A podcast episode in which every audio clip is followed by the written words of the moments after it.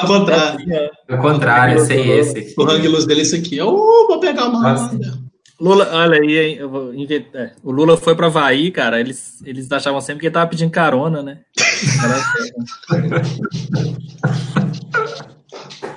olha aí. Você não tá gravando essa ainda, não, né? Não, não, tô gravando, não. Essa tá escrito aqui em cima, essa, ó, gravando. Essa, essa, não gravou, não, viu, Luquinhas? Grava aí pra você colocar no seu, no seu Twitter de piadas. Boa noite, senhores Lucas, Lucas Esteves e, Luca, e Lucas Alves. Muito obrigado pela presença, muito Boa obrigado noite. por participar dessa ideia de Jirico de conversar comigo numa sexta-feira à noite. Que legal, que coisa, que convite massa, né? Obrigadão, viu? É... Temos aqui Lucas, eu não sei como é que tá, como é que a galera está enxergando, como é que é a posição. Para mim, tá o Lucas Alves em cima e o Lucas Esteves no quadradinho de baixo. Não sei se para todo mundo tá assim, porque são dois Lucas, eu queria diferenciar o Lucas uh, facilitador gráfico, um gênio vivo na Terra, o outro é gênio vivo na Terra também, eu não sei que ordem que é não, mas estamos aí os dois Lucas. Uh, o Luquinhas Alves vai, vai facilitar para a gente, gente, essa, essa conversa nossa, ele vai fazer toda a facilitação gráfica, isso vai virar um painel maravilhoso, ele é da Ideia Clara, os dois são da Ideia Clara, eles são uh, sócios, né, diretores da empresa que chama Ideia Clara, mas eles vão falar melhor do que eu sobre o que é Ideia Clara. O intuito dessa conversa aqui hoje está direcionada um pouco mais no Lucas Esteves, e vocês vão entender por quê, e vamos lá. Lucas Esteves, boa noite. É Lucas Esteves ou Lucas Esteve? Esteves. Lucas Esteves. É um sobrenome que tem carga muitas, muitas piadinhas. Muitas piadinhas, muitas piadinhas, Lucas Esteves. Lucas, eu preparei um roteiro aqui que na verdade não serve para nada, sabe? Porque eu tô, você é a terceira pessoa que eu tô conversando nesse canal e eu percebi que não serve para nada, velho, porque eu me organizei para não perder o mote da conversa, né? Só que aí o mais engraçado é não ter essa organização, né, cara? É, olha, mais legal. olha que coisa maravilhosa, cara. Eu tô me sentindo no Roda Viva, cara. Só que é muito melhor, né? a organização do, do Alves é muito melhor do que aquelas que aparecem lá. Ah, assim, cara, isso aí, isso aí também eu sou, eu sou, suspeito, viu? Porque ele não gosta que elogia ele, cara. Ele, ele é. até sai lá, ele até sai da é. câmera. Ele não gosta. Ele sai da sala. Até sai da sala. Inclusive, acho que poderia colocar o seu nome aí também, cara. Lucas Alves. Lucas Alves, por favor, coloque sim. Não, é sério. Não, coloca lá, coloca em cima. Eu sou a favor de colocar o Lucas Alves em cima. Coloca entre aí, ó. Vou pensar ao longo da, da noite aí, enquanto vocês vão ah. conversar, porque o Esteves é o foco aí. Lucas Esteves, é... Boa noite, muito obrigado novamente. Eu te chamei aqui no meu convite, cara, na minha organização aqui, de designer. É designer, é, é motion graphic. O que que, qual é a sua profissão, Lucas, para eu poder também me corrigir aqui, por favor? Então, por formação, eu sou designer gráfico. Eu me formei em design gráfico em 2011, se não me engano, acho que é isso mesmo. Mas por atuação, né, de uns anos para cá, vou usar um termo startupeiro. Startupeiro. Eu, eu, eu pivotei, né? Eu pivotei para a área de motion, primeiro porque eu sempre gostei de coisas em eu, eu sou uma pessoa que se movimenta, né? Eu gosto de coisas que tem a ver com movimento. Até os meus hobbies têm muito a ver com essa questão. E quando eu fiz a faculdade de design, eu achava uma coisa e quando eu fui vendo na prática não era aquilo que me satisfazia. Então, no Motion eu encontrei realmente o que é, realmente me dava, me enchia os olhos, né? Eu falei, porra, é isso aqui que eu quero ficar. No, no motion, motion graphics, né? Que é, nada mais é do que o design em movimento. Então você é o que? O motion graphicer? É, eu sou um motion designer. Porque o motion, motion. design motion graphics é a mesma coisa, ou videografismo, as pessoas têm, têm, vários nomes, né? Tá Mas é, quando eu e o Alves nos juntamos para nos tornarmos sócios, até antes, na verdade, né? Uhum. Eu era 100% motion graphics. Hoje a gente tem algumas atividades de, de, gestão, diretoria e tudo mais, mas dentro da sua pergunta é motion designer mesmo. Sim, a gente vai chegar nesses meandros aí da, da gestão Olha, de empresas. Olha que legal. Não vou ficar, se eu ficar olhando isso, eu não vou render. Não, pode colocar um pouquinho mais gordinho, cara. Tô, vou ficar validando a administração. vou ficar cornetando o cara, né, velho? Sacanagem. Pivotar. Olha aí, gostei, olha aí. É, pivotar. Lucas, Lucas Esteves, é Lucas que você gosta de ser chamado? Luquinhas, Lu, Lulu? Cara, Lucas, Lucas. pessoal da ideia, claro, me chama de Steves, acho que porque a gente abrevia o segundo nome, né? O Alves uhum. é A-L-V-Z, o meu é S-T-V-Z, Steves. Steves. Cada lugar é... onde eu passei, eu tive um apelido, assim. Engraçado que na minha rua mesmo, quando eu era moleque, eu não tive apelido nenhum. Mas depois nos trabalhos, quando eu comecei a entrar nos lugares, o pessoal começou a dar apelido. Mas o atual é Steves. Legal. Eu trabalhei numa empresa que pegava o último nome, o sistema gerava automaticamente o último nome para fazer o e-mail corporativo, né? E meu último nome é Jesus. Aí ficou Jesus, arroba, cara. Pronto. Aconteceu isso na, na web aula, né? Onde, inclusive, eu conheci o Alves, conheci minha esposa, fiz grandes amigos lá, que era isso, assim, eles pegavam o último nome e colocava no crachá. Meu nome era Lucas Coutinho. E isso deu um problema, porque minha mãe falava assim: por que, que tá o nome do seu pai? E não tem mãe, mas é que. Não, mas é, é, Lucas Esteves, não é Lucas Coutinho. E aí, depois disso, minha, marca, inclusive, quando eu era freelancer, era Lucas Sim. Coutinho. Minha mãe perguntava por que, que você colocou Lucas Coutinho e não colocou Lucas. Hoje, minha assinatura é, é Lucas Esteves. Lucas Esteves. É. Mas o Coutinho também tem muitos apelidos. Me chamavam de de coité, de couto. O Robson, que é amigo nosso, me chamava de, de coito interrompido. Então, aí tem muito apelido, cara. Que não, que não funcionou muito bem, né, na verdade. É, esse não, não foi legal. Esse não. foi legal, não. Luquinhas, é, cara, o que, que, é a ideia clara? O que que, o que que você é diretor da ideia clara, então você tem que ficar combinando aí o seu trabalho de, de designer motion com seu trabalho de motion designer com gestão de empresa. Fala um pouquinho, por favor, Lucas, dessa, da, da ideia clara e de, de, todo esse universo aí que vocês agem. A ideia clara, ela foi fundada pelo Lucas Alves, que está, inclusive, ilustrando nossa conversa.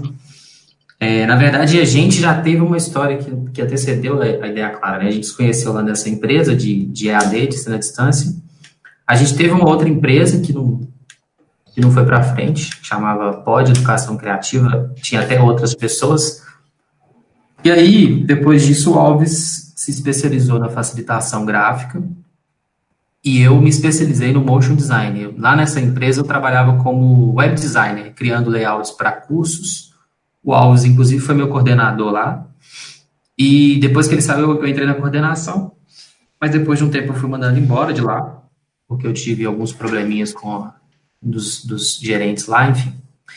E aí, depois disso, é, o fato de eu, de eu, me tornar freelancer e me especializar na, na animação, somente no After Effects, porque antes a gente usava o Animate, né? A gente ainda usa, mas antes a gente usava muito mais essa ferramenta. E eu vi que no mercado haviam poucos profissionais que trabalhavam com motion graphics, pelo menos aqui em Minas Gerais. Em São Paulo é, não tem como. Né? São Paulo é Sempre tem. E aí, o Alves, como ele tinha a empresa dele, a Clara, e acabava que ele fazia todo o processo e tinha que cuidar de tudo, ele começou a me contratar como o Motion, né, como editor, para fazer os vídeos da Ideia Clara. Uhum. E aí a gente foi, essa parceria foi dando certo, assim, depois de alguns anos, a gente, depois de vários vídeos, inclusive, né, a gente foi foi vendo que estava dando certo essa parceria, e aí a gente se tornou sócio. É, hoje, a ideia clara, nós somos um time bem maior, eu sempre perco a conta, ainda mais que é, a gente é, tem muitos profissionais que são freelancers, né? Mas a, a gente entrou, né, inclusive no Impact Hub lá, para a gente ter um espaço físico, e aí, depois de algum tempo, a gente foi crescendo. Hoje a gente tem já uma estrutura legal. Assim, no início, é, o Alves é, era somente eu e o Alves. Depois a gente foi contratar uma pessoa para ser do comercial, que é a Marcela. Depois a gente contratou a Luísa para ser design. E aí a gente foi crescendo a equipe. Hoje eu cuido mais na parte de direção, é, direção de criação mesmo. Dou meus pitacos lá na, nas partes que envolvem design a parte que envolve vídeo, e aí toda a parte que envolve vídeo. Acho que foi bom, assim, a gente ter, bom da gente é, fazer muito de uma coisa, a gente acaba entendendo todo o processo, né? Então, tanto na parte de criação, mas como a parte de roteiro também, não somente a criação no sentido visual, né? parte de roteiro, a parte de ilustração, então eu faço essa direção toda junto com a equipe também, mas e o Alves cuida mais da questão da facilitação e também a gestão do comercial, a gente acaba dividindo isso um pouco, o Alves tem algumas mais ainda atividades de gerenciais, emissão de nota, então eu cuido mais da parte técnica, né? Então isso é um pouquinho da que a gente faz hoje. E a gente trabalha com facilitação do entendimento que é uma coisa que é interessante explicar, né? Porque assim, a gente não é uma agência de design. Mesmo o Alves também sendo designer, atua, que atuou lá na, na, na, empresa onde a gente se conheceu, e tem um conhecimento. Acho até legal depois a gente abordar isso, né? Falando, não sei se a gente vai chegar nesse ponto, porque é uma polêmica, né? As pessoas falarem sobre formação e tudo mais. Mas é, a gente não é uma agência de design, a gente é uma empresa que trabalha com facilitação do entendimento. Então, a gente descomplica ideias, né? A gente torna processos, ideias, produtos, a gente fala de coisas de uma forma mais fácil.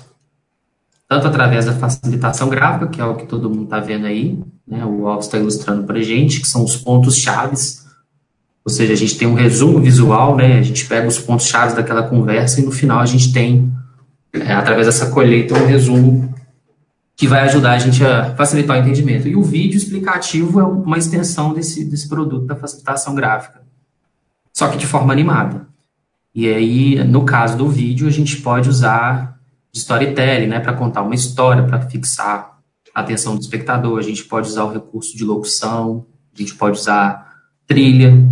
Então, a, o vídeo explicativo que a gente é especialista ele é uma extensão da facilitação gráfica. É como se fosse uma facilitação gráfica animada. E outros produtos também, mas basicamente é isso. Entendi, Lucas. É... E aí, de onde você saiu? Onde você nasceu? Onde você passou? Uh, ah, para a gente poder começar a fazer uma trilha interessante sobre. Não que até agora não tenha sido, tá? para a gente começar a fazer uma trilha interessante, é ótimo. Né? Vou apagar tudo. De onde, de onde, de onde você. O que, que você vai Apaga tudo aí, Lucas. Ele falou que vai apagar, apagar tudo, tudo. Né? eu falei, agora a gente vai começar. Sacanagem. Foi só um aquecimento, né? Luquinhas, de onde você, onde você nasceu e onde você está, cara, por favor? Eu nasci em Belo Horizonte, nasci no, no Hospital Dom Bosco, que fica em Venda Nova, Zona Norte de, de, de Belo Horizonte, né? Venda Nova é um, não é um bairro, é um conglomerado, é um, como é que eu posso dizer? É uma região, né? Igual a região do Barreiro, uma região muito grande de vários bairros. Aliás, esse Hospital Dom Bosco nem existe mais, né? Cara, eu não sei te dizer. Se eu não me engano, ele virou uma UPA. Mas... É verdade, verdade. Achei que você tinha falado que ele não existia mais de forma nenhuma. Falei, ah, não, não, não. Ele virou. Não. É, tenho dois irmãos, é, cresci, fui criado aqui, aqui mesmo, né, é, em Belo Horizonte. Quer dizer, Ribeirão das Neves, né, porque... Você, mãe, você é de Ribeirão das Neves, mano? Quando, quando minha mãe casou com meu pai, foram morar, morar num bairro chamado Atalaia, que é de Ribeirão das Neves. Inclusive, a gente, eu, grande parte do, da minha vida, eu morei no Maria Helena, que é também considerado Ribeirão das Neves. Na verdade, a minha casa fica na divisa. Inclusive, já deu problema de, até de entrega de correspondência lá, porque teve uma época que tinha dois setos lá em casa. Aí, é, sou privilegiado porque é, tive uma mãe que, que, que sempre, como a frase do Cortella, né, não vou lembrar exatamente, mas ela sempre fez o que ela o melhor que ela pôde dentro da condição que ela teve, né? E eu sou privilegiado também porque eu sempre gostei de design sem saber o que, que era. Vou explicar.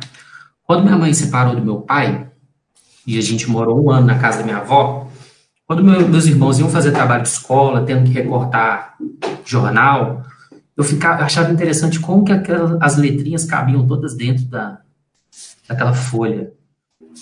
Quando tinha alguma revista que tinha uma capa diferente, lá, tinha um cheiro diferente, uma textura diferente, eu achava interessante. Quando minha mãe me levava para fazer uma consulta médica, eu gostava de sentar na janela do ônibus para ver as placas das empresas, da, da, os logotipos. Quando eu estudava história, eu achava legal de ver as famílias, né? Com os estandartes das famílias. Aquilo ali é um logotipo, né? E quando tinha, é, estreava novela da Globo ou de outro canal, eu achava interessante as aberturas. Então, é, sempre eu gostei do design sem saber o que era. E eu gostava também de rabiscar, só que eu, eu não era muito bom de desenho, não, sabe? Ah, mas isso tudo que você está me contando é, é, é, lá onde você morou, nasceu, Maria Helena. Isso, é, na verdade, assim, era, era, tudo ali que isso acontecia. Isso, isso. E também no período que eu morei na casa da minha avó, quando minha mãe se separou do meu pai. E sua avó então, morava onde? Minha avó morava, mora ainda no São Bernardo, perto do uhum. Planalto, perto uhum. desse, desse batalhão aí, o pessoal conhece. Uhum. Então, assim, é, eu sempre gostei do, do design sem saber o que era. Assim. E aí, depois de um tempo, é, minha mãe trabalhava numa, firma de, de, que vendia materiais para serralheria, material para solda, metalon, chapa, não sei o quê. Junto com o sócio dela, um companheiro dela, decidiu sair montar a própria firma. E aí, quando eu completei 17 para 18 anos, eu fui trabalhar lá com ela, ela e meus irmãos. Mais uma questão aí que que eu sei que é, é ser privilegiado, você ter um lugar para se trabalhar, mesmo que seja com, com família, né? Uhum. Só que quando eu comecei a trabalhar lá, eu percebi também que eu não gostava daquilo ali. Assim, queria algo a mais. Eu queria ficar no computador, gostava de fazer a tabela lá de preço, desenvolvi um, um sisteminha, você que entende de programação, desenvolvi um sisteminha no Axis tosco, mas que minha mãe usou por muito tempo. Então, eu gostava de trabalhar com essa questão de, de criação, assim, de algo visual. Tentei fazer, fiz um, um sitezinho na época, em Flash, mas antes disso, quando eu completei 18 anos, é, minha mãe falou assim, Lucas, é, agora que você fez 18 anos, eu não posso te dar um carro, mas eu posso te dar a carteira de, de motorista. Eu falei, mãe, eu não quero a carteira de motorista, não eu quero que você me dê um curso, um curso de design gráfico na, na SOS Computadores na época. Nem sei se existe ainda, deve existir. Porque toda vez que ela me mandava ir no banco fazer serviço de banco, eu passava em frente a uma gráfica e via, ou, às vezes quando eles abriam a porta, eu via aquelas impressoras gigantes, assim, eu falava, cara, eu quero trabalhar com isso aqui. E aí eu fui fazer o curso de design gráfico, era um curso muito superficial, né? Era só curso de software. Mas mesmo assim eu gostei muito, porque eu tive contato com o Photoshop, com o Flash, na época era da Macromedia, nem era da Adobe ainda, o Flash e o Dream, Dream, Dreamweaver. Dream, Dreamweaver, E aí, cara, eu falei assim, pô, eu quero trabalhar com isso aqui. Mas assim, ali eu tinha uma noção, né?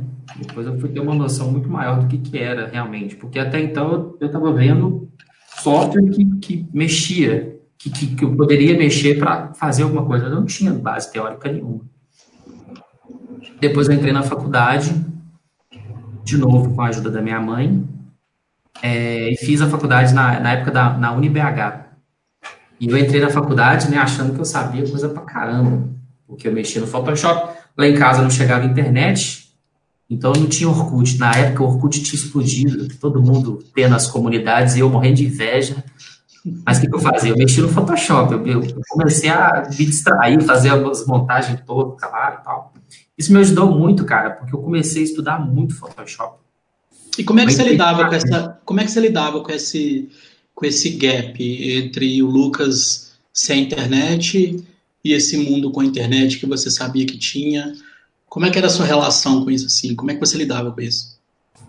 Cara, eu, eu não lidava, né? Quer dizer, eu lidava do jeito que tinha, assim, porque realmente, na época, se não me engano, nessa época que eu fiz esse cursinho, com 17 para 18 anos, eu estava, na verdade, saindo do ensino médio, então estava mesmo esse movimento do Orkut e tal, todo mundo falando, era uma novidade, assim, sabe? E a internet era aquela de sábado à noite, né? Você tinha que esperar todo mundo dormir, internet de escada, caía pra caramba, então não dava para você ter muita, muito acesso. E também era muito escasso, né, assim. Não tinha muito conteúdo, assim, para você consumir igual hoje. Então, acho que isso, de certa forma, foi positivo, porque eu pude entrar de cabeça nesses, nesses programas e eu, e eu aprendi muita coisa. É, eu perguntei no sentido de rancor, de sentimento de tempo perdido. Você teve algo do tipo assim? Tipo, pô, a galera tá lá na internet, eu tô aqui uh, sem conexão. Você tem algo desse tipo assim, guardado com você ou não? Eu tive um pouco quando entrei na faculdade. Eu senti uma coisa que, assim, é, não é culpando né, a, minha mãe nem minha família, mas eu nunca tive muito incentivo para me dedicar ao estudo. Então, até pelo fato, ah, você tem que trabalhar lá com sua mãe, você tem que ajudar sua mãe. É... Lógico que eu tive incentivo, mas assim, eu, eu nunca fui muito cobrado por isso. E aí, quando eu entrei na faculdade e vi livros e coisas que eu gostava muito, assuntos que eu gostava muito, eu falei, porra, tô tendo acesso a isso aqui, poderia ter tido antes, sabe? Entendi. Você teve uma sensação, talvez, de demora. Tipo, demorei. Isso, eu, eu não tinha muito hábito de, de, consumir muita coisa assim nesse sentido. Eu não consumia tanta cultura, não consumia tantos livros, não lia tanta coisa. Coisa uhum. Uhum. Eu tive mais acesso a muitas coisas, sabe? O Lucas, e, e você acha que, né, se você puxar a história, não vou tirar aqui um violino para a gente ficar aqui dramatizando, mas se você puxar a sua história e hoje sendo sócio de uma empresa tão legal, né, e com uma ideia clara, né, com tantos clientes fodas e tanto projeto foda. Você, o Lucas teve sorte ou o Lucas teve mérito ou o Lucas trabalhou? Como é que você enxerga uh, esse, esse, esse aspecto? Olha, eu há um tempo atrás, tem que assumir isso, né? Há um tempo atrás, eu acreditei que era, que era possível meritocracia, mas não existe meritocracia. Eu acho que é um pouco de, de cada coisa. Por isso que eu, eu falei muito que eu sou privilegiado, porque eu sei que eu tive uma mãe que, que pôde me ajudar nesse sentido, sabe? De falar, olha, você quer fazer esse curso aqui? Então faça. É, da mesma forma, não por meritocracia, mas por mérito, eu sempre me propus fazer o melhor quando eu estiver fazendo, quando eu estava fazendo alguma atividade.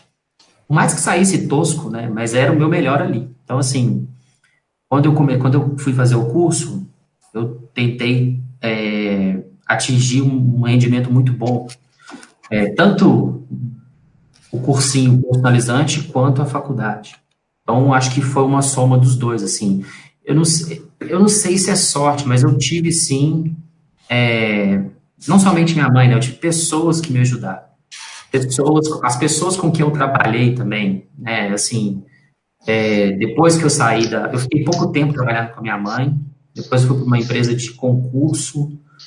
É, por incrível que pareça, eu nunca trabalhei em agência de design, mesmo tendo formação como designer. Depois eu fui para uma outra empresa de, de videoaulas. E depois eu fui para o para uma empresa de EAD, onde eu criava os layouts.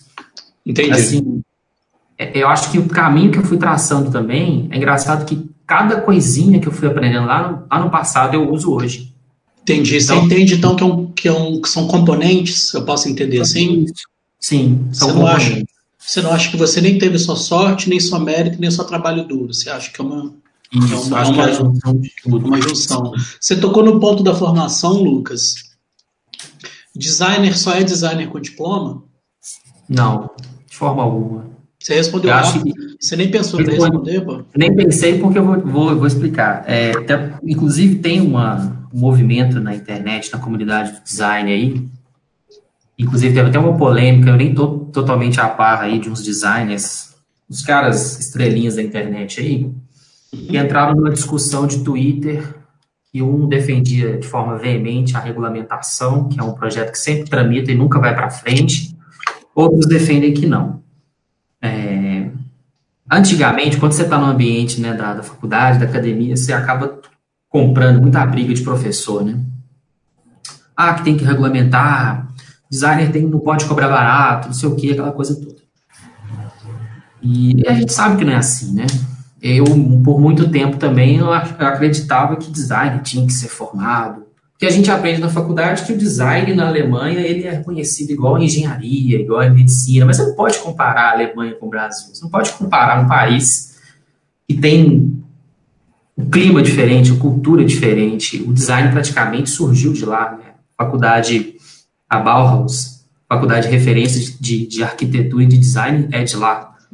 O Alexandre Vonner, por exemplo, um dos principais nomes do design nacional, que infelizmente faleceu há alguns anos, ele estudou na faculdade de um que foi sucessora da Bauhaus. Então, você não, tem como você comparar o design do Brasil, que é relativamente novo, com o design na Alemanha, que vem de décadas e décadas. Então, assim, no Brasil, até a, a questão da falta de entendimento, falta de entendimento, não somente a falta de educação, né?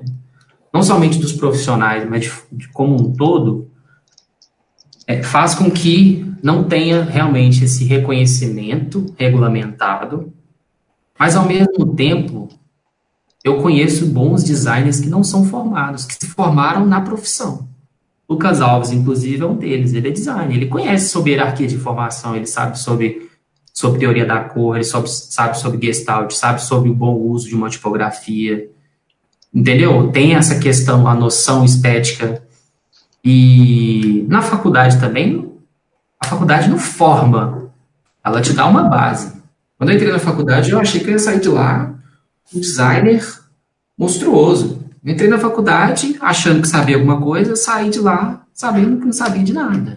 Falei, pô, a faculdade. Você falou, interessante, você falou, faculdade não forma. A faculdade, elas, o que, que a faculdade faz?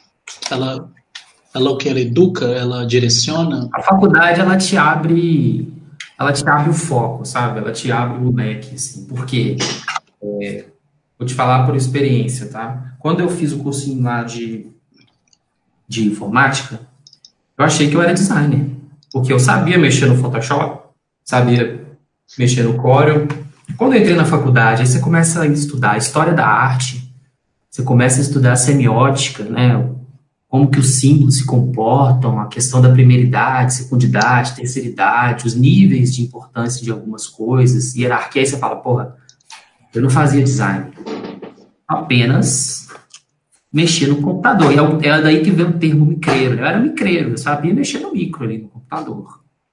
E aí a faculdade dá essa abertura, mas eu tô te falando assim, não forma porque na faculdade a gente não tem aula de venda, a gente não tem aula de mercado, a gente não aprende como que a gente deve se posicionar no mercado, a gente não aprende, não aprende a fazer uma proposta, a gente não aprende como que a gente deve cobrar. A faculdade te dá um leque assim de coisa, olha, tanto de coisa que você pode usar para melhorar seu design, mas ainda você não sai de lá um designer formado, entendeu? Você faria de novo um curso de design de graduação? Faria, mas talvez faria uma especialização, uma pós, assim, eu não sei se eu entraria para fazer um curso de bacharelado, por exemplo, que é outra, outro ponto que eu vejo que existe uma, uma lacuna muito grande, até por conta dessa falta de educação do mercado e das empresas para com o design, porque, por exemplo, na UENG, você tem um curso é, que, que tem história da arte, um, dois, três, quatro, as pessoas saem de lá para dar aula, né, um bacharelado assim, mas eu vejo, pelo menos pelo que eu conheço, posso estar errado hoje. Na época que eu fiz, os relatos que eu tinha, até das pessoas que a gente ia embora no ônibus lá à noite, eu encontrava com um cara que fazia faculdade lá. Ele falava, cara, é muito teórico. Eu não sei nada ainda, assim, de prática. Se, eu, se alguém me contratar para fazer um, uma capa de um livro, um caderno, eu vou conseguir, de um, de um, sei lá, de um cartão de visita, eu consigo conceber ele usando uma, uma, sei lá, uma referência foda da, da mitologia grega, consigo fazer super conceitual, assim. Mas na prática não consegue. Aí você tem um, sei lá, um curso técnico de um, de um Senac da vida, sei lá. Nem sei se é Senac, mas a, forma o cara um impressor gráfico. O cara vai trabalhar na gráfica, trabalhando com impressão, entendeu? Aí você tem um curso tecnólogo que tem um pouquinho de cada coisa, mas no final das contas não te dá ainda. Enfim, é um, Por isso que eu digo assim, não forma ninguém, assim. Acho que é mais uma, uma base mesmo para você conseguir Entendi. entrar um pouco no mercado. Entendi. Como é que você. É, porque você está me dando outros. Eu tenho minhas, minhas perguntas padrões para dar forma ao canal, mas hum. é, as pessoas vão falando, vai nos dando umas ideias assim, né, cara?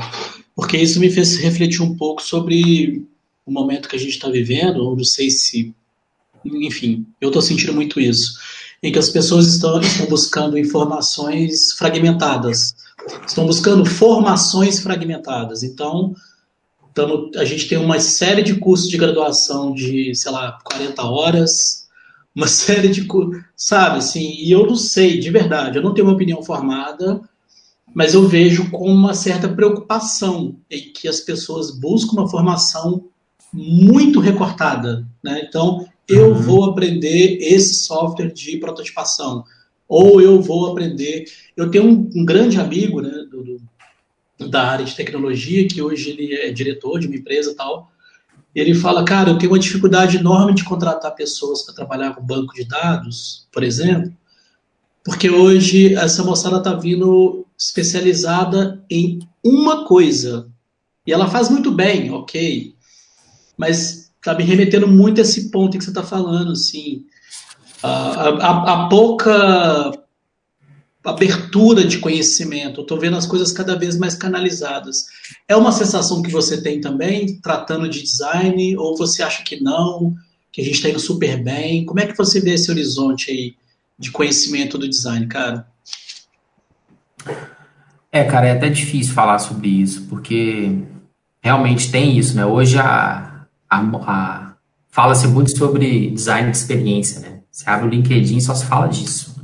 Curso, é, faculdade, muitas empresas, inclusive, dá, muito, tem muita, muita empresa que anuncia vagas, né? Assim, eu tô impress... Desculpe te interromper, eu estou impressionado com a quantidade de especialistas, viu, cara? Exato. É. Poxa! Exatamente. Tem muito especialista e, ensinando a fazer, viu, cara? E isso é um ponto também, assim, isso é um ponto perigoso, porque as pessoas realmente, elas colocam né, no currículo que elas são especialistas e, oh, na verdade, não é. Assim. Oh, Isso é perigoso, né? Inclusive... Eu, tô, eu, eu desculpa, cara, de ter pode falar, pode, né? falar, pode falar. É porque, é porque é um papo dinâmico mesmo, cara, é porque o que tem caído no meu colo, projeto cagado de especialista, Luquinha, porque uma hora as coisas cruzam, né, cara? Uma hora essas coisas cruzam, saca?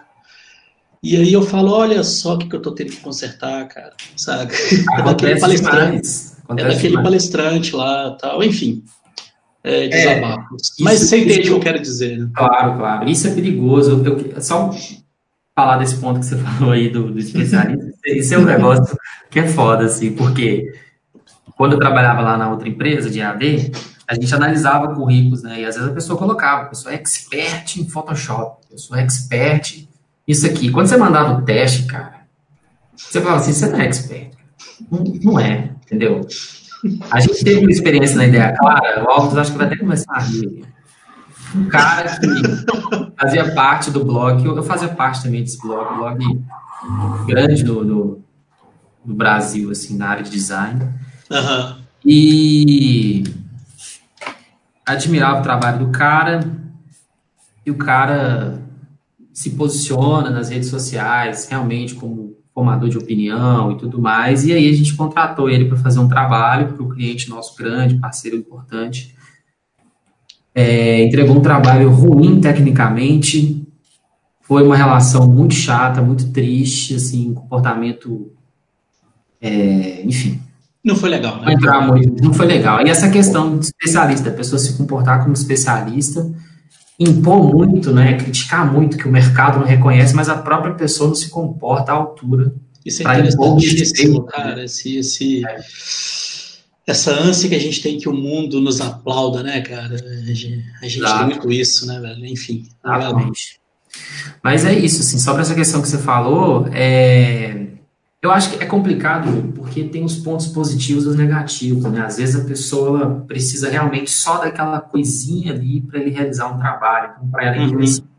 Uhum. Mas, de certa forma, é perigoso também uma pessoa que, que, que, fala que sabe muita coisa, né? Assim, é, é, até fica, sou até como arrogante, assim. Então, para algumas pessoas, né? Então, eu já trabalhei, já trabalhei com, com fotografia, já trabalhei com edição de vídeo, mas se você ficar falando, ah, eu sou isso, isso, isso, às vezes a pessoa fala assim, ah, você não é nada, você, como é que você, você consegue ser isso tudo? Você é pato, né? É, é, você, exatamente. É muito difícil essa pergunta. Não sei se eu, eu acho interessante. Inclusive, eu acho, inclusive, eu acho, não, é, é, são provocações. Inclusive, eu acho injusto uh, comparações de pessoas ruins com pato, porque, cara, o pato nada, o pato bota ovo, o pato dá uma voada boa. Ele dá uma rampada boa ali, mano, sabe? É. Eu acho de verdade, depois que eu fui ficando velho, eu falo assim, cara, que maldade comparar uma pessoa medíocre com o pato, né, velho? Porque, cara, o pato Pato é massa, né, cara? Pato é massa, é mano. Além de ser simpaticão pra caramba, sabe? É, ele é legal pra caramba. É legal, assim, pô, bota o ovo, é, nada legal, ele não afunda, e ele dá umas voadas massa, velho. Pô, cara, e mediocridade muitas vezes está muito vinculada a coisa muito ruim, né? Talvez mediocridade deva ser um pouco repensada. A gente a gente está na média, assim. Estou falando que você está na média, tá? Mas de uma certa forma existe uma média, sim, cara. Né? Eu, eu, eu gosto muito de futebol. Cara, não são todos os jogadores que são super estrelas. Não são. Há, há, há, uma, há uma, uma média, né? Existem é. médias, né? É, e eu vejo que, que, puxando um gancho que você falou, eu estava pensando nisso esses dias, cara. E eu, e eu pensei exatamente no exemplo do futebol. E até falar uma curiosidade, né, para quem está vendo e gosta de futebol. Uma vez eu vi um post do Romário falando assim que a, a porcentagem de jogadores que ganham muito dinheiro é muito baixa. E, e o que trazendo para o meio do design, eu vejo um movimento muito dos designers querendo reconhecimento, querendo cobrar um valor, ah, um valor assim, se assado, pode cobrar barato e tal, mas ele mesmo se comporta no nível que ele pode cobrar. Trazendo esse ponto que você falou da, mediocridade, da mediocridade eu não considero nenhuma coisa tecnicamente é, absurda para falar que o cara é bom. Ele pode ter um atendimento bom, ele pode ter um posicionamento bom, ele pode ter uma gestão boa.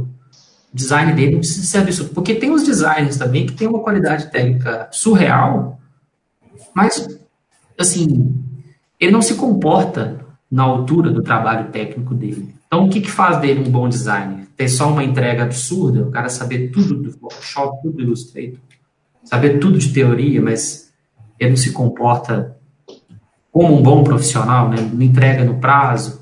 Como é que você, uh, como é que você, sendo diretor de uma empresa, uh, equilibra assim? O que, que é mais importante?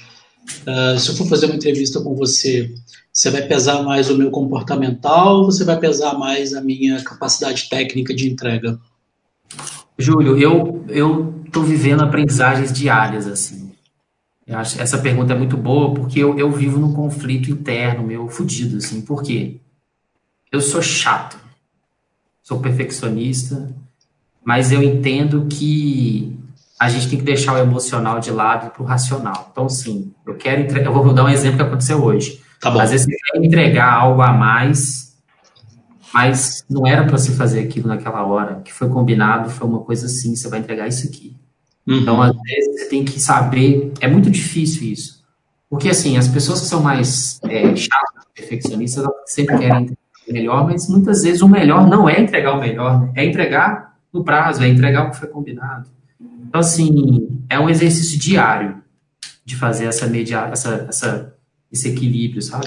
Você tem esse conflito técnico porque você é sócio de uma pessoa que, que é o Lucas. E é uma régua muito alta, né, Lucas? É, vamos, vamos, papo reto, né? É uma régua muito alta. Então, e aí estou colocando o gancho em, outro, em outra provocação. Assim, você tendo essa régua muito alta, você naturalmente não cria bloqueios para as outras pessoas, sabe? Tipo, pô, tipo assim, o seu sócio é um cara que faz isso aí. Olha o que o cara tá fazendo ao vivo, assim, né? Uhum. Então, assim, a, automaticamente a sua régua fica muito alta. Então, é, é, eu acho que, será que não é muito difícil quebrar o coraçãozinho gelado do Lucas, entendeu?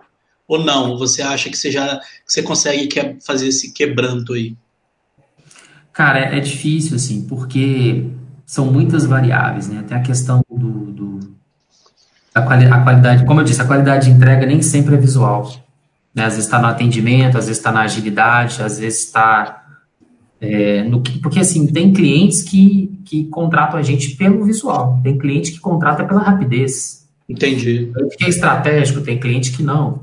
Então são vários pontos que às vezes a gente até instintivamente a gente avalia, a gente olha ali e vê o que, que é, a gente estava tendo uma reunião esses dias sobre as redes sociais. Uhum. E às vezes a gente perde um tempo para decidir uma coisa que é no Stories, que vai ficar 24 horas. Então precisa de quebrar tanta cabeça para uma coisa que vai sumir. Então é isso, assim. É, essa isso é feito assim diariamente, assim, é, é difícil. É, é dinâmico, né? É não, dinâmico. Tem, não tem como é você dinâmico. tomar aquela decisão fria, assim, é né? É. Às vezes, quando é mais crítica, a gente para, senta, analisa, não, então vamos tomar essa decisão aqui para esse cliente, esse cliente é grande, ah, não, isso aqui é assim, vamos fazer assim.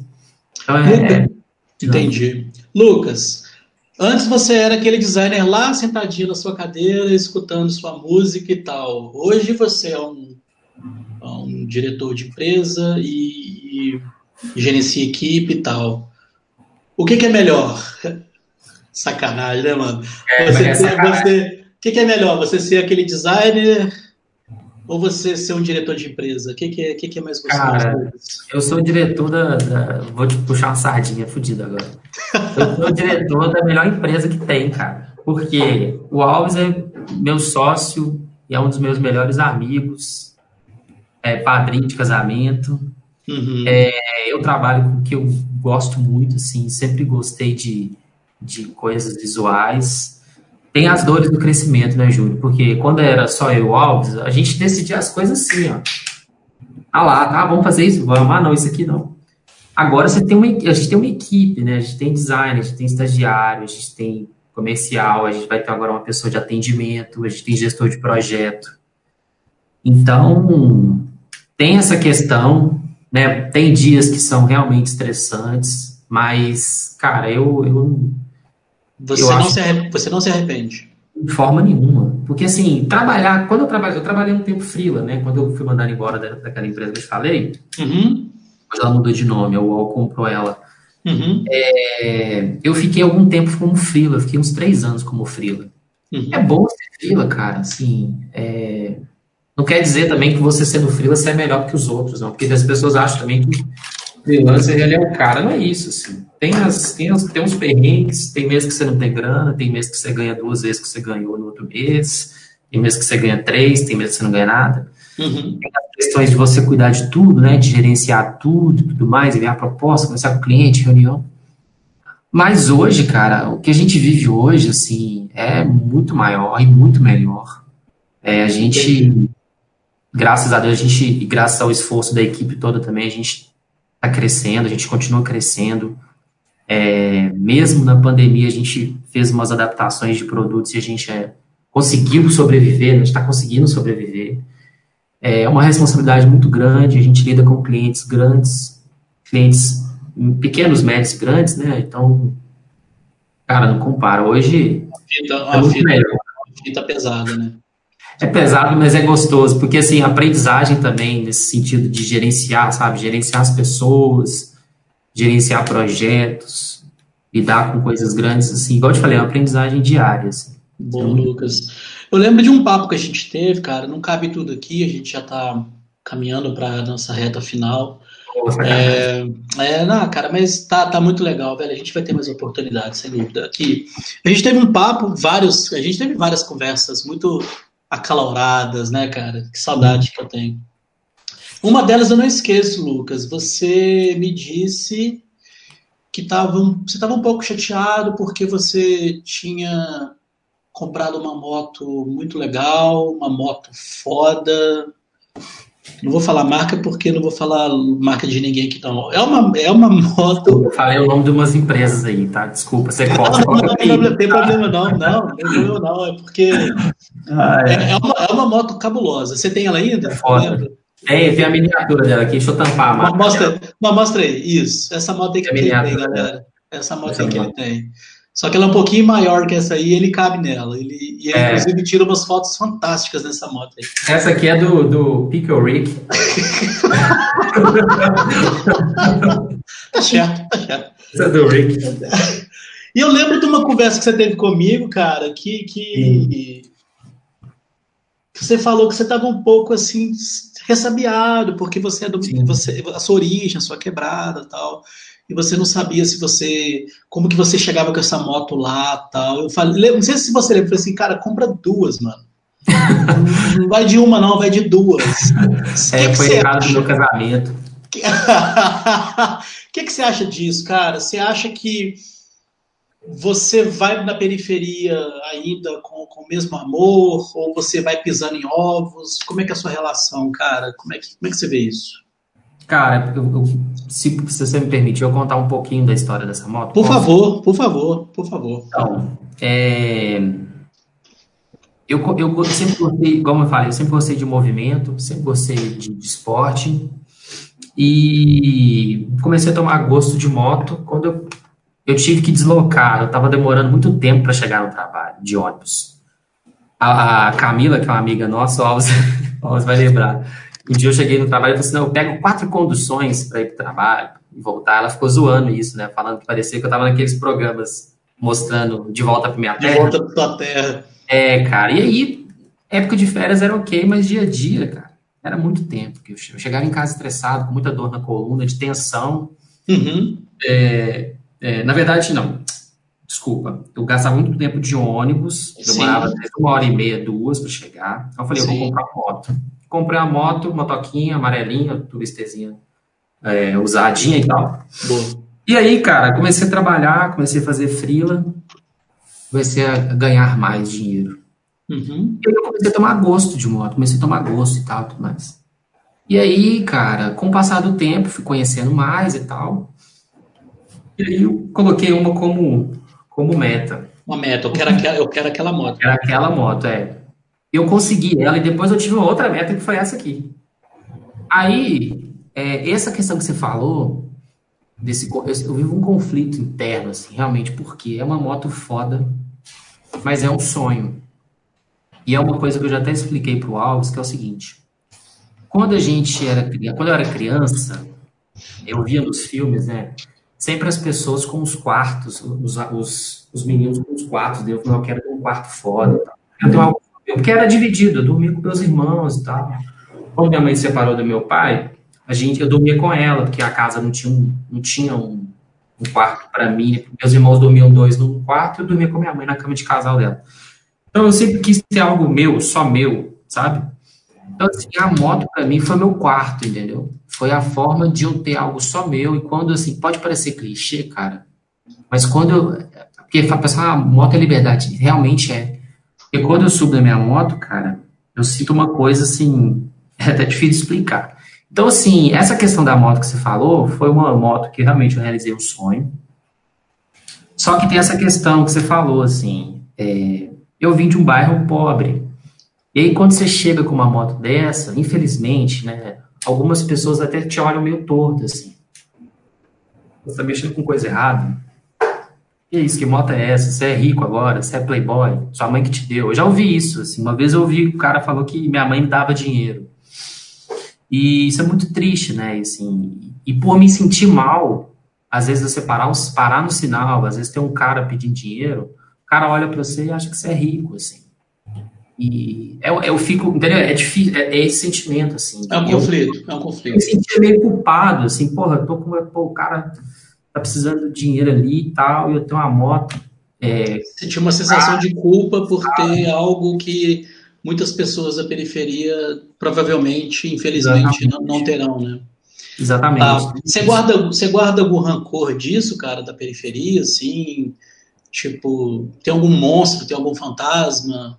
Tem alguma coisa que te acompanha, eu vou ajudar, tá? Porque eu tenho. Então, uhum. eu, falei, eu falei isso para Rodrigo, falei isso para a Juju, uh, que, que a gente conversou ontem. Uh, eu carrego fantasmas, eu carrego monstrinhos na minha cabeça. Você já teve a oportunidade de discutir isso comigo, você já viu? A uh, minha esposa vive falando, cara, você fica colocando num patamar de competitividade, isso é, isso é, isso é venenoso, sabe? Assim, não existe isso, cara, de, de você só é foda porque você saiu da periferia e o Kaká do futebol não é, porque o Kaká começou já né, no, condomínio bacana. É. Kaká é um excelente jogador de futebol. É, não precisa nem falar, né, velho? Então, eu tenho essa, eu, eu tenho essa, eu reconheço esses meus bloqueios, mas eu resolvi fazer isso, fazer essa troca e expor de verdade e devolver nessas batatas quentes, assim. Você tem esse rancor, você tem fantasmas de, de cara, é, viu, eu não, eu não, sou mais daí e tal. Você tem alguma coisa desse tipo, assim? Ou não, ou tá resolvido e página virada? Não, não, eu não tenho fantasmas, eu, eu fico um pouco assustado quando eu volto, assim, por exemplo, quando eu vou ver, agora não, por causa da pandemia, mas quando eu vou ver minha mãe, assim, dá um, dá um choque, assim, porque as coisas começam a ficar diferentes, uma rua que tinha pouco mercado, já tem bastante mercado, fiz alguns amigos, mas infelizmente, até por conta dessa questão da moto, inclusive, eu vejo que tem pessoas que não, não cumprimentam mais, acaba que parece que você, né, você se tornou outra pessoa, e, cara, eu sou a mesma pessoa, entendeu? Se eu se, se, se, tiver que voltar a morar na casa da minha mãe lá, eu vou voltar normalmente. É, tem muitas, muitas amizades ainda e tudo mais. E não carrego fantasma nenhum, não. Que legal. Eu costumo dizer que é uma montanha russa, cara. Tem embaixo, tem em cima, tem que ficar gritando, sacou? Se parar de gritar, acabou. Enfim, cara, Luquinhas, duas últimas perguntinhas, meu brother. Que conselho você deixa? Você agora já está dando um passo já para um jovem tiozinho, né? Você já está. Né? Já tem cabelo branco, tá? É já mesmo? Tem até um fio branco. Seu bigodão continua style. Eu lembro uma vez que é. você chegou puto que o cara tinha cortado seu bigode, cara. Eu lembro. Cortou, cara. Eu falei que deixa só um pouquinho, tirou tudo. Você ficou reclamando. Acho que eles estão cortando o cabelo, ele cortou a Maria Chiquita. Você ficou reclamando disso o dia inteiro. É eu sou barbudo igual vocês dois, né, cara? Aí você ficava, aí você ficava assim, lá, cadê, cadê? Não tem, não tem bigode. Cara, você como um diretor de empresa, gestor de pessoas, um, trabalha com vários projetos bem legais que inspiram pessoas. Eu tenho certeza que você, você quer muito mais ainda. Mas que conselho que você deixa para a moçada que está a moçada, velho, que tá vindo, você acha que elas têm que sofrer igual você sofreu? Você acha que não? O que, que você diria, cara, para essa galera?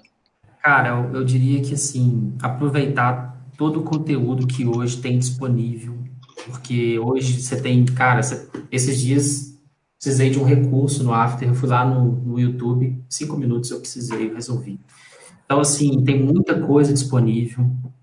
É, eu acho que aproveitar ao máximo e, tem, e assim, e se for fazer algo, né, se propor fazer algo, tenta fazer o melhor sempre.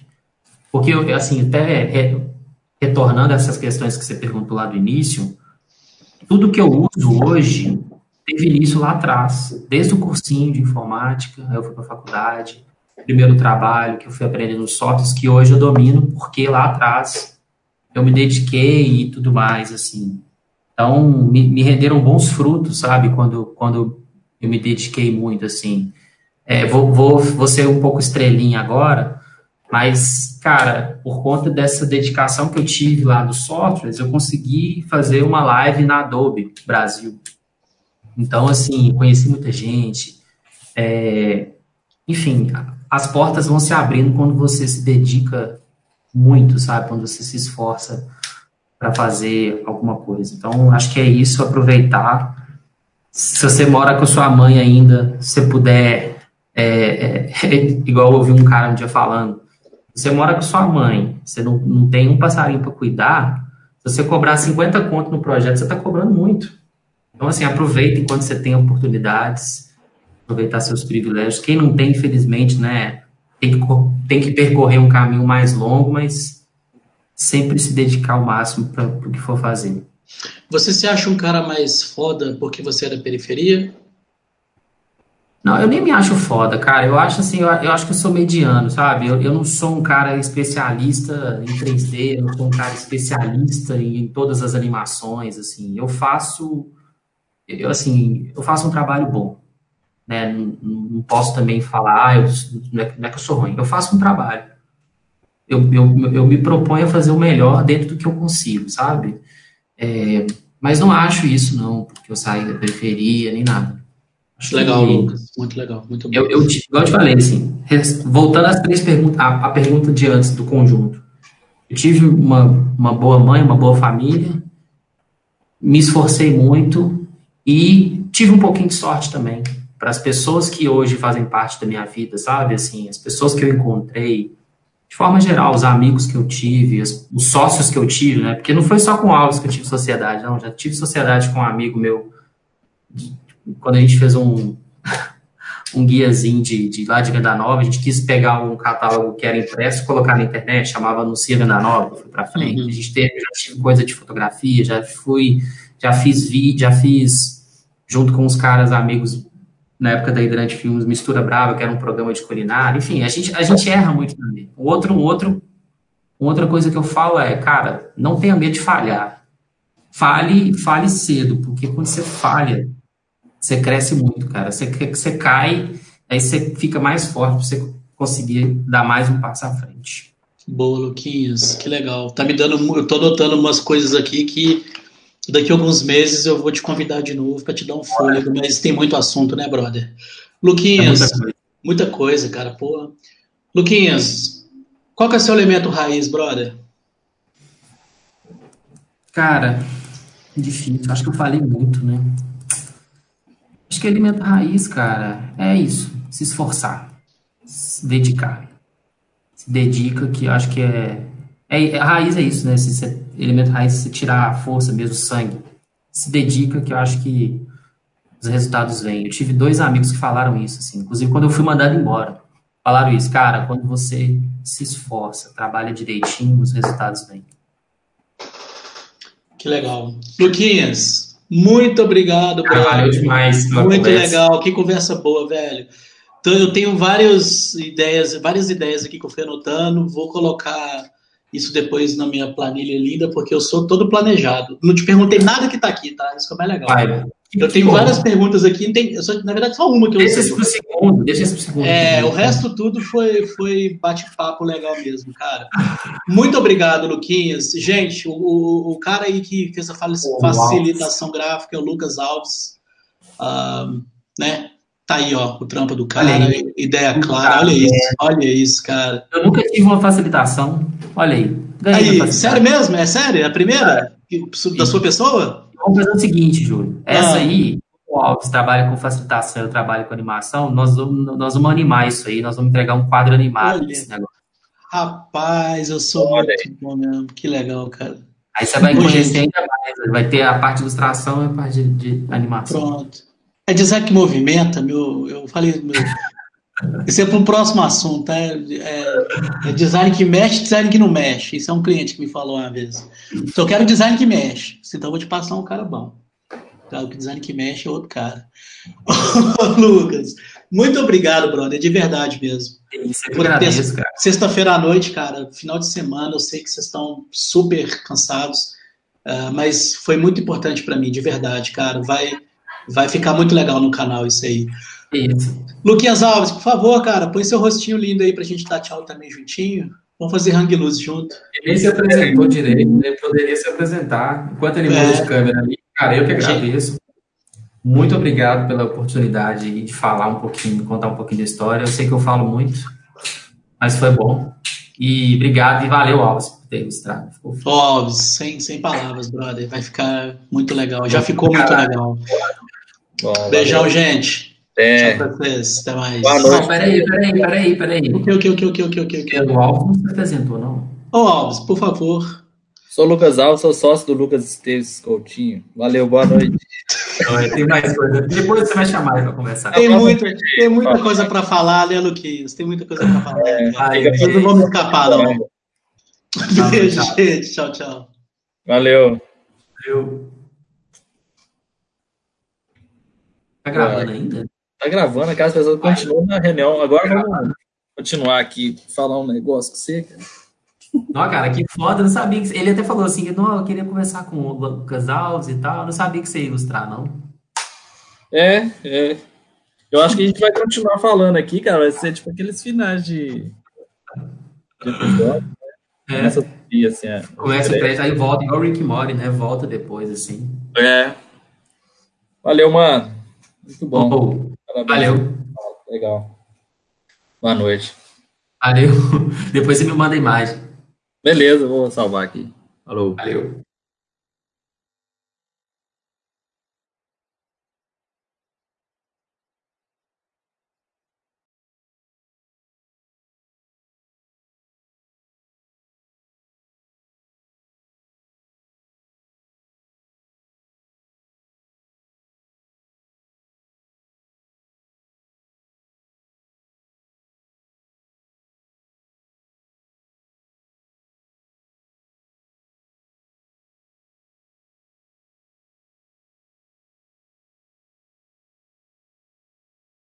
Tenho dificuldades de compreender. O que, que você acha que é essa. Que, por que, que eu tenho essa miopia, Ju?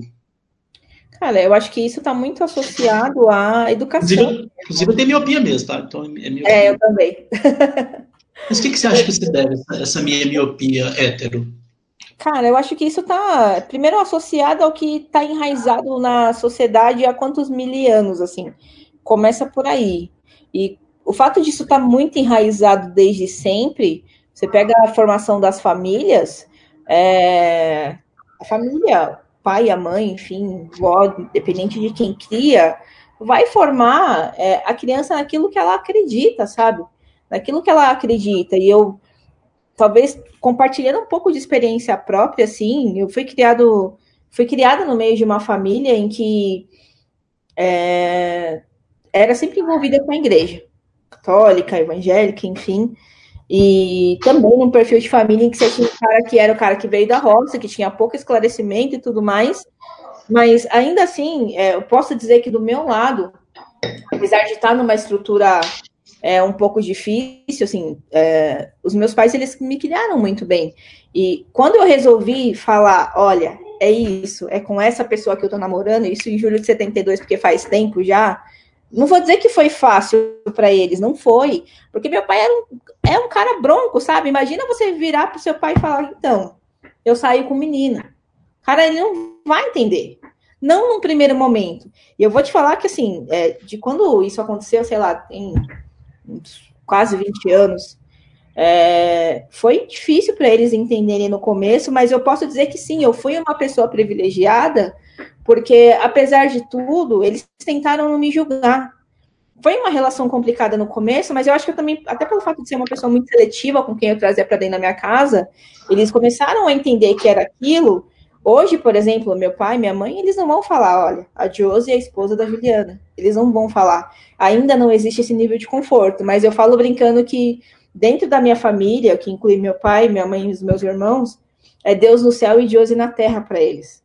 Então, eles abraçaram ela de uma maneira, até pelo fato de que ela veio de BH para cá, para São Paulo, é, eles abraçaram ela de uma maneira que acho que talvez é, 1% das famílias aqui no Brasil faça. Então, eu falo que eu sou sim uma pessoa privilegiada, porque apesar do, deles terem um certo grau de ignorância, e aí leia-se ignorância por falta de conhecimento mesmo, é, eles tentaram conduzir da melhor forma porque eles olhavam para a minha felicidade diferente da maioria. Se a gente for pensar, o Brasil ele é o país que mais mata a população LGBTQ no mundo. No mundo, verdade. Cara, é, é, é um assunto muito delicado, assim. Mas eu acho que tudo então, tá então, então, então, você acha que a minha miopia de hétero está relacionado a raízes mesmo, assim, as raízes de, de onde eu venho. Ah, gente, que fique claro, tá? Eu tô falando sempre da minha mãe aqui, meu pai é um herói para mim, tá? Que fique claro é. também. É, porra, meu herói, vou ter oportunidade ainda também, é porque eu só recortei. É, mas meu pai, putz, eu, se Deus quiser deixar, eu vou deixar, eu vou, vou colocar a história dele aqui também. É, eu vou colocar, isso é um fato. É, mas eu estou colocando papos retos aqui. Né? Na prática, na prática mesmo, quem cuidou do bagulho foi minha mãe, mano. Então, depois eu explico com mais calma né, os motivos. Mas, então você atribui essa miopia. E o que que faz vocês não terminarem com a gente esse relacionamento? Você, como minha amiga, eu acho que você é pelo menos o colega, a minha esposa não terminar comigo. O que que você acha que ainda. Qual que é. O que que ainda cola? Sendo que a gente é esse, esse, esse, ser tão babaca, idiota, que chama a mulher de gostosa, assim, o que, que, que, vocês acham? O que, que é? Vocês acham que é eu vou dar uma dose de paciência ainda, ainda vai chegar lá. Você acha que é por aí? Não, cara, não, não acho. E eu começo pelo fato de dizer que também não dá para generalizar. Uhum. Não dá para generalizar. Você não é um cara babaca. Eu acho que é, é um cara fora da curva. Sim, você pode ter seus N aprendizados que só você sabe dentro do que você tem de, de, de conversa com a tua esposa e tudo mais, mas é, a Juliana, ela separa muito bem. Eu até falei um pouco antes disso, de eu sei como eu vou me posicionar com aquele cara que realmente é babaca e ele não merece o um mínimo do meu respeito. É, ainda assim eu vou respeitar, mas eu vou me impor. É, e aquele cara que eu entendo que ele precisa ser educado. E aí, leia-se o educado, às vezes ele passou por um processo de formação que não o permitiu ter uma visão diferente ele foi educado daquela maneira. Então aqui, eu não acho que nem, puta, eu vou ter mais um pouco de paciência para ver se ele muda. Não é isso. Eu acho que eu, a Juliana, ela vai muito na linha de, legal, eu sei que para esse cara, para essa pessoa, vale dedicar o meu tempo, sabe? Vale dedicar e contestar e brigar e falar, cara, eu acho que não é por aí. Acho que você tem que mudar é, um pouco o seu olhar para isso aqui. Comece a estudar sobre isso, comece a olhar um pouco de estatística, enfim. É, mas aí é o separar o joio do trigo. Aquele que vale realmente a pena você é, bater o papo, discutir, você trocar aprendizado, você trocar experiência. Quando, assim, já tive, é, tenho ainda, inclusive, é, um amigo que ele, particularmente, ele tem uma presença muito forte dentro da minha família. É, é uma pessoa que eu gosto muito, mas ele é um cara que, para algumas coisas, ele tem um posicionamento machista, assim. Uhum. Eu discordo de N coisas na maneira como ele conduz, mas eu entendo que foi a criação dele, é, eu entendo que é assim que ele começou a se formar na vida. Não concordo? Não concordo. Então, qual que é o meu papel enquanto amiga? É dizer para ele, cara, eu acho que você deveria começar a olhar dessa e dessa maneira, por respeito à sua esposa, por respeito às suas filhas, ele tem três. Então, assim, é, é, é eu acho que é, é você ter uma paciência para construir o aprendizado. Se a gente não fizer isso hoje, Ju, cara, a gente não tem futuro lá na frente sabe? A gente não consegue estar num, num patamar diferente, a gente não consegue fazer com que os homens que hoje têm essa mentalidade tenham uma mentalidade. Então, é uma construção de percepção de sociedade mesmo. Então, não, não é um minutinho. Na verdade, eu tenho que dedicar muito, sabe? Eu tenho que mostrar aquilo que, é, que eu acho que é certo pensando em respeito à, à presença feminina, porque a gente vai construir algo lá na frente. Não é para amanhã nem depois. É, esse, esse posicionamento de paciência e construir, que eu acho uma das coisas mais legais em mulheres, assim, sabe? Eu estava acompanhando aquela fita embaçada da menina lá, né? Não vou nem puxar aqui, mas eu gosto. Por que, que eu tô. Por que, que eu elaborei o elemento raiz? Para trazer justamente esses pontos de vista, porque eu sou muito ligado à Igreja Católica não por prática, mas por minha mãe, eu fui coroinha, tá? Um bom tempo. Sei bastante coisa da academia é, católica. Trabalhei para a arquidiocese e tal. Mas eu vi, eu acompanho diversos pontos de vista. E há um grupo de mulheres católicas pró-aborto. Eu vi elas por são, Elas são. E elas colocaram uma frase sensacional, não sei se você viu. Até Maria foi consultada para conceber Jesus. Olha isso, mano. Deus manda o anjo mais casca grossa dele, que é Gabriel, né? Gabriel era casca grossa, mano. Se Deus manda. É pior. Gabriel é pior, né? É, cara, se mandar o Gabriel, bicho, a, a fita embaçou. Cara, o, o Deus manda Gabriel para pedir Maria. Pedir. Ele não avisou Maria. Ele, ele, ele né? Maria falou: puta merda, eu vou ter que largar aqui o barraco, José, montar num burro, cruzar o deserto. Cara, beleza, vamos embora. Então, olha isso. Dentro de uma célula tão dura e tão rígida que é a Igreja Católica. Né? E aí, por isso que eu, que eu tenho a ideia do elemento raiz para justamente conectar, entendeu? Porque eu venho muitos anos falando sozinho e pensando sozinho demais. Né? Então, deixa eu ver se há conexão. Chu, tô falando demais, desculpa. É, vamos canalizar aqui para a gente poder ter mais assunto também para as próximas, tá? Só mais duas perguntinhas, Juju. Que conselho que você deixa uh, ah, para quem está começando uh, agora na sua área? Assim? Qual conselho você deixa? Ou conselhos, fique à vontade. Eu vou conselhou no singular, porque senão. Senão a pessoa desanima, né? O mineiro corre aqui para falar para caramba.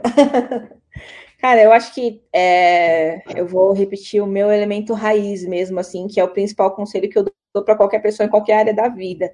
É a persistência, sabe?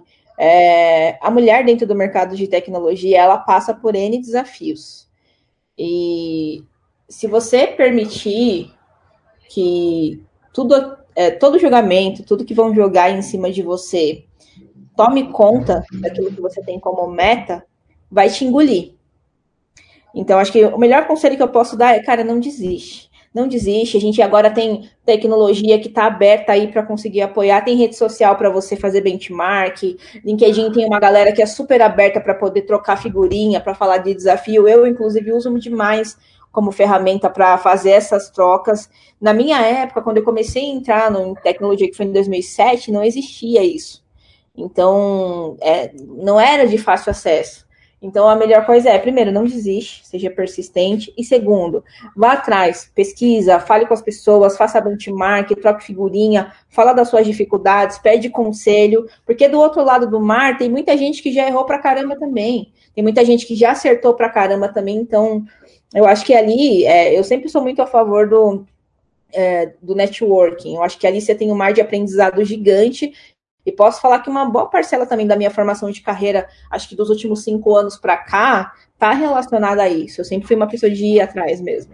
Acho que é o melhor conselho que eu posso dar nesse sentido. Persistência. E aí você já responde minha última pergunta de hoje, viu, gente? De hoje, porque eu vou é, vou bucar aqui, vamos criar um ciclo. Vou dar um respiro para a Ju, porque senão também, pelo amor de Deus, eu não me aguenta, né? Então vou deixar bater um cadinho de saudade. É, e aí a gente vai. Porque tem vários assuntos, né, Ju? Isso. Pô, eu, eu tô achando legal a galera topando, porque. Ah, vamos parar de falar sozinho, né, mano? Pelo menos eu tô falando assim. Ah, não vou falar sozinho mais, não, cara. Não vou ficar xingando no Twitter mais, não. Deixa eu ouvir, deixa eu abrir, sabe? Tem tanta coisa para eu dividir com vocês, assim, e, e, vocês dividirem comigo. E eu vou montando um, um. Literalmente, isso vai virar um painel né? Vai virar um dashboard. E aí, cara, consumam isso, escutem a Ju, escutem o Rodrigão, escutem as pessoas, sacou? Enfim, e tem a ver com um pouco da minha área que design, em teoria, devia escutar as pessoas, mas estamos falhando, viu, Ju? Tema para o próximo talk. Estamos falhando feio, tá? Nós designers, mas falhando muito mesmo. Ju, Partindo para a nossa última pergunta, eu sei que você já respondeu, mas é, é para dar aquele, aquele romance mesmo, assim. Qual é o seu elemento raiz, viu? Olhando nos meus olhos mil. Qual é o seu elemento raiz? Qual é o seu elemento raiz, viu? Cara, é, é a persistência. É, acho que é, é estabelecer uma meta. Eu acho que desde muito nova eu sempre tive é, metas estabelecidas na minha vida. O que, que eu quero atingir daqui tanto tempo? E eu revisito sempre isso constantemente. Algumas coisas mudaram, é, desde como eu comecei a me entender nessa maioridade aí, mas independente das metas que eu tinha, é a persistência, sabe? Já teve putz, N vezes em que eu não dormi, passei noite estudando, passei noite isso, passei noite aquilo, porque eu sabia que no final do dia eu tinha um resultado para conseguir atingir e aquilo ia me trazer uma felicidade plena. Então, acho que a persistência é a minha principal característica. Ela é muito boa para algumas coisas, mas ah, nas terapias aí da vida que a gente faz, eu já comecei a entender que às vezes a gente também precisa abrir mão dessa persistência. Então, eu acho que tem que haver um equilíbrio também em cima disso. Boa, Ju. É super importante. É, difícil encerrar esse tipo de conversa boa, porque eu tô lembrando que eu estava vendo o Globo Esporte com a minha esposa, e eu falo assim, ah, nem a gente é burro demais da conta. Tava tendo uma brincadeira no Globo Esporte que era perguntar curiosidades sobre atletas do futebol. Eu e aí, eu também sou. Opa, então bom que já tem mais assunto para a próxima. E eram perguntas, eram quizzes rápidos. Então tava lá no, no, o cara do Globo Esporte e, o, e um atleta lá, não vou falar o nome. E a brincadeira era essa, era um ping-pong. Tá bom. Olha que legal. Todas as perguntas eram assim: quem marcou mais gols no campeonato tal? Quem mais fez defesas? A pessoa errou todas. o atleta era a Marta. Hum? Tá me entendendo? A atleta da, da, das perguntas eram sobre a Marta. Ah. Entendeu? Entendeu? E eu tava tentando acertar também, sacou? Então, tipo assim, na Copa do Mundo tal, quem foi o atleta artilheiro? Aí o cara falava assim, ah, esse aí foi o Neymar. Era a Marta. Na Copa do Mundo, quem que foi o atleta que mais deu passe? Tô, tô inventando aqui. O cara falava foi o Coutinho, era a Formiguinha. Saca, assim, então tô só temperando aqui um pouco mais pra gente dar um, uma parte 2 sobre isso, né? Assim, e eu no sofá, assim, essa eu sei, essa foi o Neymar. Não, essa eu sei, essa foi o William. Não era nenhum deles. Era a Marta, era a Formiguinha. E eram essas meninas da seleção brasileira, em que a Marta tanto peleja, né, Ju? Pra... Não só a Marta, né? E aí eu fiquei no sofá assim, puta merda, bicho. Mas como que a gente é burro, mano, e fica sentando em diploma, discurso de design, enfim, Ju, é só um desabafo, tá? Desculpa. Mas é para dar um gancho para próxima, o próximo talk que vai acontecer. Então, Ju, obrigado. Você quer deixar alguma uma, uma palavrinha final? Pra... Eu, queria, eu queria que acabasse com as suas palavras, não com as minhas. Ju. Então, por favor, fique à vontade para a gente fechar o talk. Show. Acho que primeiro ponto, é, eu queria dizer que eu fiquei mega feliz quando você comentou da criação do canal. Acho que a gente tem é, muita coisa rolando nas redes sociais mas eu tenho um sentimento muito próximo ali do seu, de que as pessoas elas se preparam demais para fazer um material bonito pra caramba, em que você vai pro vídeo e você não pode falar porra de um palavrão, você não pode falar algo. Não, cara. E quando você comentou, eu falei, puta, que legal. Vai ser um, um, tipo, um mega bate-papo de fala da tua experiência de vida, o que, que deu merda, o que, que funcionou, sabe? Putz, enfim, te peço que, que você continue com isso, assim, acho que vou seguir daqui para frente. Acho que tem muita coisa boa pro Vi. Fiquei animadaço, assim, quando eu vi o vídeo do Rô. Eu falei, caraca, é isso, sabe? Eu acho que tá faltando é, a humanidade da coisa. Quando a, quando a gente fala do compartilhamento desse tipo de coisa, sabe? Tá faltando humanidade. Achei demais o, o vídeo do Rô. Fiquei muito feliz que você me convidou. Eu tenho dúvida que já tem uma listona boa aí. E, cara, continua. Continua, porque eu acho que tem muita coisa boa aí para vir. Boa, Ju. E nas próximas, a gente vai entrar mais em detalhes assim. Hoje foi um esquenta, hoje foi para a gente poder quebrar um gelo, a gente está um tempo sem se ver, né, tal. Mas a gente vai entrar nesses méritos profissionais, mais técnicos. Você vai dar dicas legais para as meninas aí sobre a área de, de account manager, sobre, sales e vendas, enfim. A gente vai chegar nesses pontos assim. Mas vamos primeiro preparar o terreno, né, Sô? Vamos preparar o campo, porque eu não tenho dúvida que você tem muito a passar para essas meninas e, e, e, são vocês que constroem, tá? Então, e é isso. Ju. Obrigada, foi ótimo. Muito obrigado. Um beijo. Até a próxima. Beijão. Espera meu próximo invite aí que tá chegando, viu? Show. Beijo, Beijão. Ju. tchau. tchau. tchau.